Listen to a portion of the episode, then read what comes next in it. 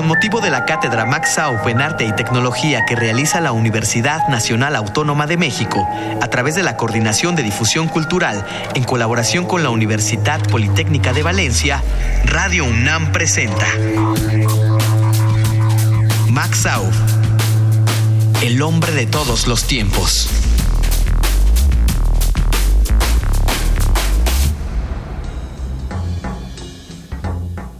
Obra dramática. El teatro, créeme, el teatro duele. Escribió Max Au en una carta dirigida a Ricardo Domenech. El teatro duele, que no guste, amarga. Entre todos los géneros que llegó a cultivar, el teatro es el que más memoria sembró acerca de su persona y el que más críticas le valió. La mayoría de las opiniones acerca de su dramaturgia giran en torno a un mismo eje, la predilección del diálogo por encima de la acción. Junto con El Teatro del Pueblo de Alejandro Casona y La Barraca de Federico García Lorca, el grupo teatral El Búho, dirigido por Max Au, completó la triada de los grupos de mayor reconocimiento de teatro universitario de la Segunda República Española. El coqueteo de Aup con las vanguardias engendró sus textos más sobresalientes en el escenario obras que en principio parecían acercarse más a los esperpentos de Valle Inclán y que desistían de cualquier intento realista en la forma de Lorca. Aunque la comparación más exacta sería la similitud con un contemporáneo con el que no compartió geografía, Bertolt Brecht. El teatro épico de Brecht, como su nombre sugiere, tiende a la narración y a la explicación de las acciones, y menos, a la interpretación escénica.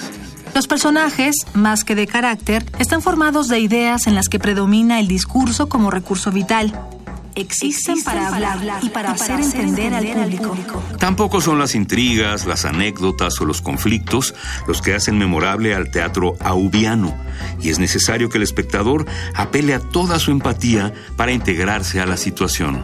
¿Cómo puede sostenerse un teatro con debilidades en la acción, los personajes y en la misma concepción escénica?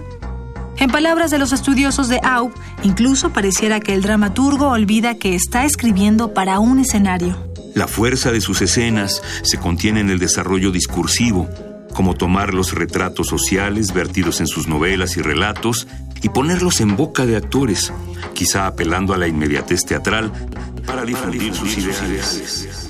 Como otros autores de la época, Aub intentó redefinir la teoría dramática utilizando su propia clasificación de teatro, una que no apelaba al tono o al desarrollo anecdótico. Llamó teatro mayor a aquel que le da primacía a lo colectivo y teatro menor el que presenta en primer término problemas individuales. Sin embargo, según algunos críticos, estas clasificaciones no fueron suficientes para el mismo Aub, quien tuvo que recurrir a una nomenclatura basada en la extensión de la obra, por lo que tenemos antologías enteras de obras en un acto, el cual dividió en diversos subgéneros. Monólogos, teatrillos y diversiones son algunas clasificaciones que tiene para las obras en un acto. Y para aquellos textos en uno o dos actos, dejó su llamado teatro de circunstancias, o sus textos más juveniles englobados en el teatro, primero. Una justa comparación es la que se le ha hecho con Lope de Vega a propósito de su fecundidad.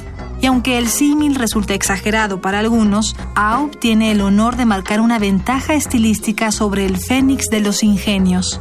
Los estudiosos de Lope de Vega saben que su copiosa producción dramática se debe a la repetición de fórmulas anecdóticas, cosa que no se encuentra en los textos de Aub, que no repite sus situaciones. Muy al contrario, cada drama tiene particularidades muy específicas. La mutabilidad de la vida del mismo Aub parece trasladada en su composición dramática, donde el autor se transformó con el tiempo de una página a otra.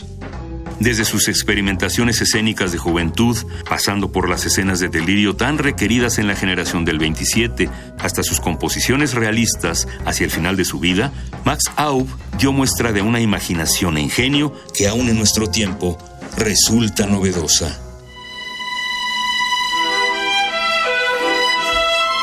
Max Au, el hombre de todos los tiempos.